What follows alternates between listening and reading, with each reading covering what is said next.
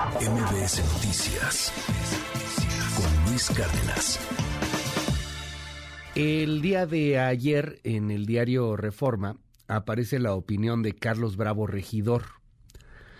Y me llamó mucho la atención, lo leo eh, pues prácticamente siempre, pero me llamó mucho, mucho la atención lo que escribe Carlos ayer. El fin de una era periodística.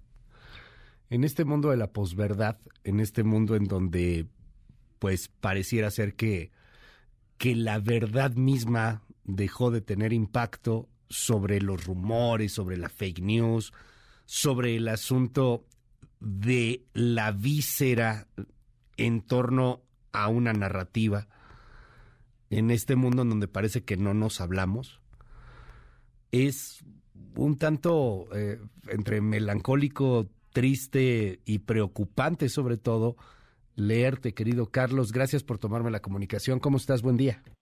¿Cómo estás, Luis? Muy buenos días. Muchas gracias por la, llamada. Al contrario, gracias a ti por tomar la, la, comunicación aquí en MBS.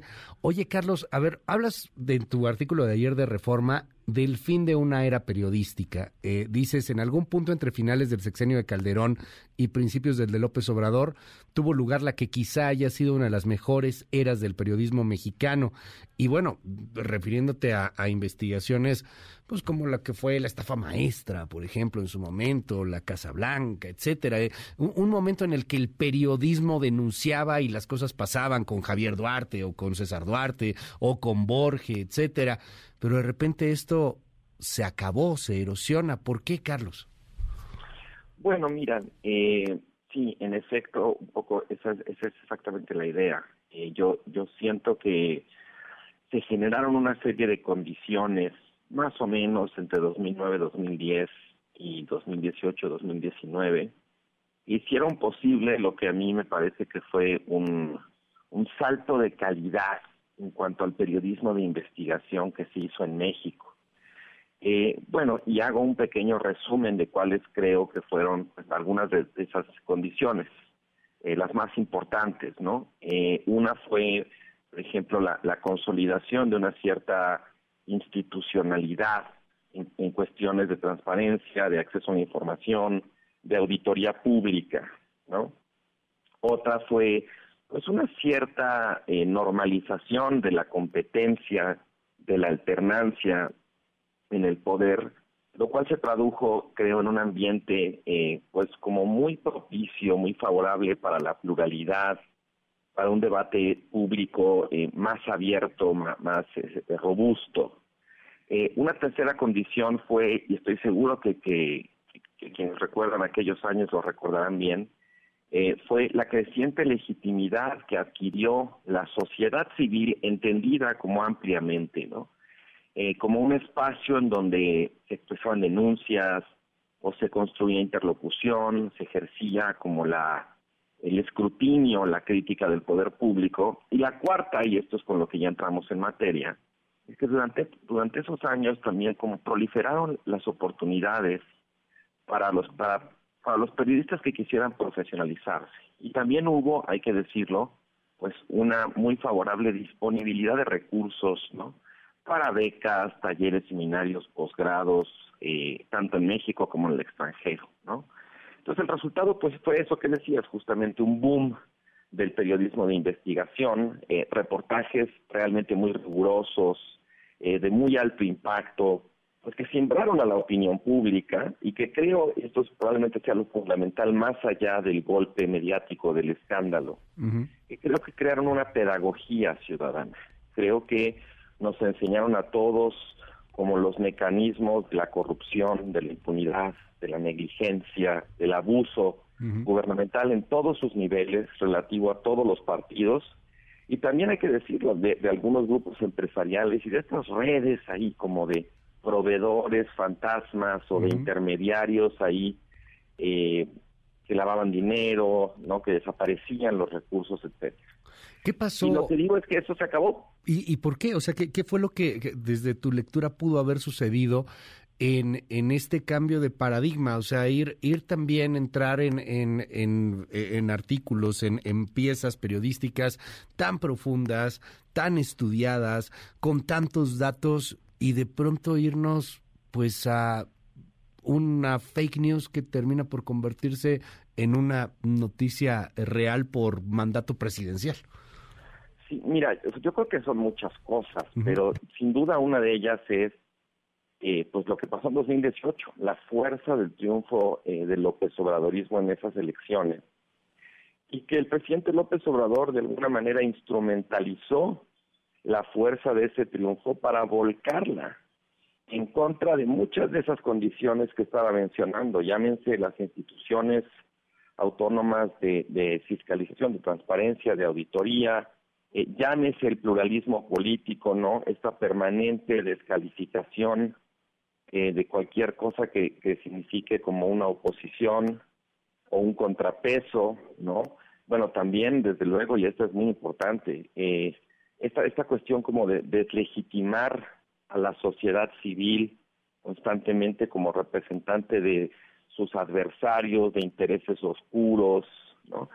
Y bueno, pues qué te voy a decir, la hostilidad contra, contra la prensa crítica, ¿no? Todo eso muy rápidamente, creo, desarmó aquella constelación de circunstancias favorables y toda aquella masa crítica que se había producido, pues me parece que de pronto pues lejos de poder hacer el trabajo que venían haciendo, empezaron a estar a la defensiva.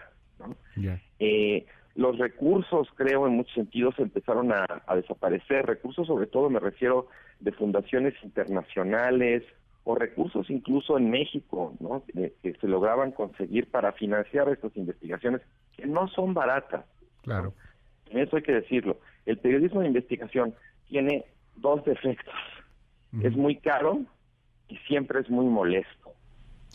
Y hoy quiero preguntártelo, hay, hay un, y ahorita entramos al tema porque además dedicas tu columna al periodismo CIDE, in memoriam, ahorita nos explicas el por qué, pero eh, el, el tema de una sociedad que dejó de, de gustar por lo, por lo complejo, eh, que cambió una investigación repleta de datos, repleta de páginas, repleta de conexiones, y, lo he platicado aquí con algunos periodistas de investigación, y nos señalan lo mismo, es muy complicado poderla presentar al, público porque demasiados datos parece que terminan en un rechazo inmediato, y esto cambiarlo pues por un tweet de 140 caracteres o por un TikTok de 30 segundos, influye también, o sea, más allá de la responsabilidad del gobierno, de la cual ahorita hablamos, la responsabilidad de la sociedad. No hay una sociedad que está rechazando este tipo de trabajos.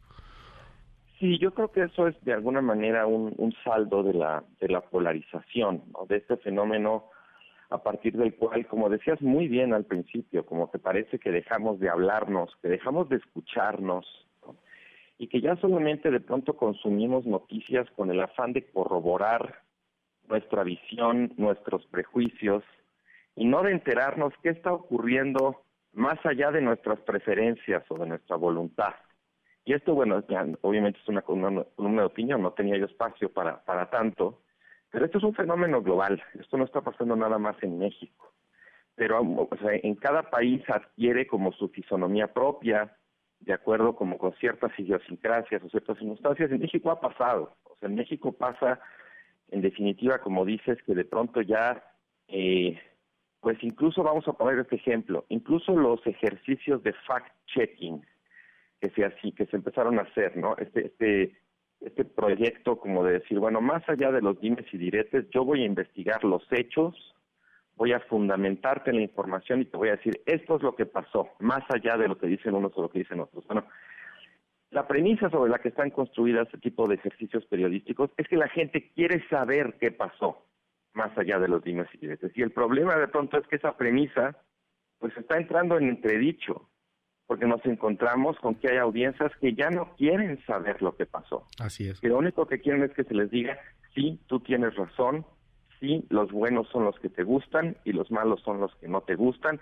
sí, tu visión del mundo está bien.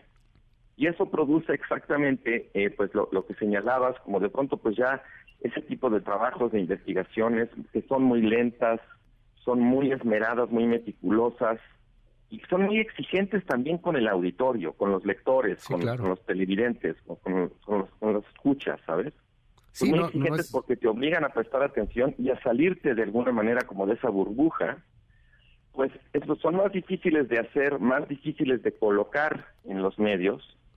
Y pues e, esas audiencias de las que estábamos hablando, pues sí, como dices, prefieren mejor el ruido y la furia de las redes sociales, la comodidad de estar escuchando constantemente que ellos son los buenos y los otros son los malos, ¿no? Y que además tiene hasta una razón química, entiendo, fisiológica, o sea, el hecho de que refuerces lo que estás pensando genera cuestiones en, en tu, en, tu cerebro, o sea, hay, hay muchas investigaciones sobre este tema, lo hemos platicado en nuestras secciones de cultura digital, de repente tener algunos likes a tus comentarios es más o menos lo mismo que, que comerte un chocolate fisiológicamente hablando.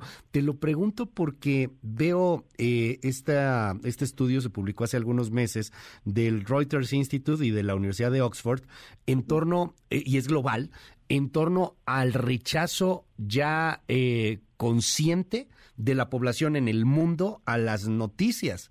Es, es, es impresionante porque pareciera que está marcando el fin, ya no digamos de una era periodística, sino inclusive hasta de una era eh, democrática. Estamos viendo lo que pasa en Turquía, lo que pasa en Polonia, lo que está pasando en Latinoamérica, lo que pasó en Estados Unidos con un Donald Trump. Me llama la atención porque la gente dice, eh, de, los que rechazan conscientemente las noticias, dice eh, 36% las noticias me ponen de malas. Eh, y, y otro 16% dice, bueno, entiendo las noticias, no me ponen de malas, pero no sé qué hacer con esa información. O sea, lo que me acabas de decir sí está muy bonito, muy complejo. Ok, no sé qué hacer con ello, no, no va a cambiar absolutamente nada. ¿Será por las redes sociales? ¿Será por un cambio de la sociedad? ¿Será, y ojalá que la boca se me haga chicharrón, pero que este, esta era que, que en algún momento fue del periodismo libre, de una democracia, pues fue un accidente en la historia humana, en la historia de las sociedades, querido Carlos? Híjole, mano, me, pones en, una posición muy difícil porque estás haciendo preguntas muy, muy complicadas, pero déjame solo decir que sí, o sea, esto, digamos, este fenómeno del que estamos hablando forma parte de un patrón o una tendencia, de un contexto más amplio que tiene que ver, en efecto, como con los retrocesos democráticos, con las desdemocratizaciones que están ocurriendo en muchos lugares del mundo. Eso tampoco es un fenómeno mexicano eh, creo que México forma parte de él. Eh, tiene que ver con la revolución tecnológica, con las tecnologías de la inmediatez, ¿no? Eh, tiene que ver en general con cambios inmensos que hemos vivido durante las últimas décadas, en parte por la tecnología, en parte por la política, y que están teniendo efectos con respecto a los cuales creo que tenemos todavía poca claridad. Vivimos sus consecuencias pero creo que no hemos acabado de entender sus mecanismos, no hemos acabado de entender lo que implica para, para muchas cosas que formaban este, parte, digamos, como de nuestro pacto social. Eh, y en efecto, pues sí, o sea, aquí estoy viéndolo a través de una ventanita que es la ventanita del periodismo, pero esto es mucho más amplio, ¿no? Eh, siento de pronto como que aquí estamos eh, jugando un poco el juego de las muñecas rusas, ¿no? Que digamos mi artículo pues es una, la, una muñeca muy chiquita, pero digamos, cada, volteamos y encontramos muñecas más grandes, más grandes, más grandes. Eh, y bueno, quizás aquí yo me acojo a, un, a un libro muy interesante que publicó Adam Przeworski que se llama La crisis de la democracia, donde él básicamente su argumento es algo está pasando con las democracias efectivamente, pero la última palabra todavía no está dicha y la historia de la democracia también ha sido una historia, como se dice ahora, de resiliencia, de supervivencia contra condiciones muy adversas. Los viejos politólogos hablaban de olas democratizadoras.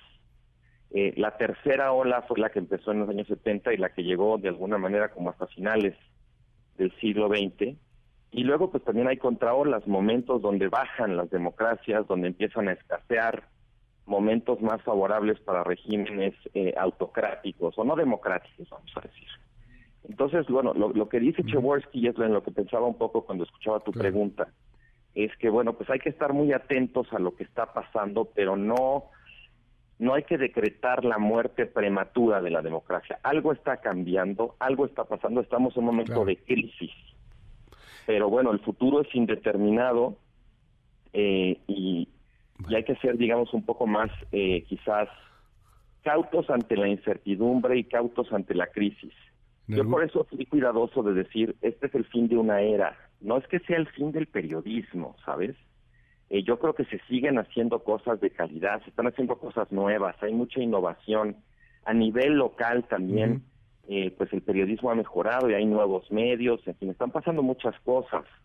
Quizás yo no les hice justicia en esa columna porque lo que me importaba era ser contundente en cuanto a, digamos, delinear los contornos de esa era y decir que ya acabó, ¿no?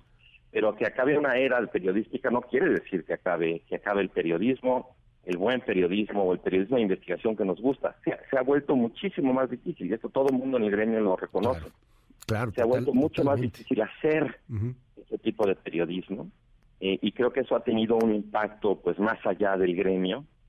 Pero bueno, o sea, eh, nada es para siempre, ni lo bueno ni lo malo. ¿Por qué le dedicas a, al CIDE, al periodismo CIDE, en memoria del periodismo CIDE? Era el, el programa de periodismo que tenía el CIDE y del cual formé parte, pues prácticamente durante toda esa época. A mí me tocó ver todo este boom del periodismo de investigación como desde ese mirador, la verdad muy especial, donde formábamos periodistas a través de una maestría, de un diplomado, de cursos, talleres, seminarios, etcétera. Eh, y bueno, pues ese, ese programa ha sido progresivamente desmantelado por las nuevas autoridades del CIDE. El, viernes de la semana pasada se anunció, justamente hace una semana, que no iba a abrir una generación que ya había terminado su proceso de admisión, que ya había cursado su propedéutico, y pues las razones que dieron las autoridades es, bueno, pues es que no hay dinero, ¿no? No hay becas, no hay recursos propios, no, hay, no, no había manera de financiarla.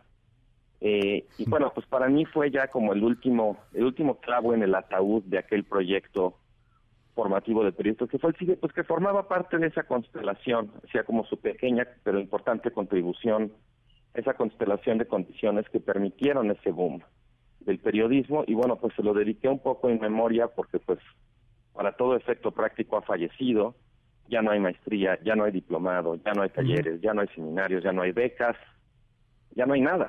¿no? Eh, y entonces, bueno, pues eh, un poco la, la sensación que me provocó el fin de ese proyecto al que dediqué, pues, cuestión de 10 años de mi vida, pues fue lo que me hizo escribir esta columna. ¿no? Carlos, te mando un gran abrazo, gracias, gracias por esta columna y por regalarnos estos minutos en MBS y, y estamos al habla, platiquemos más y nos das oportunidad. Al contrario, Luis, muchas gracias a ti por, por la llamada y por tu atención a mi trabajo. Un abrazo. MBS Noticias Luis Cárdenas.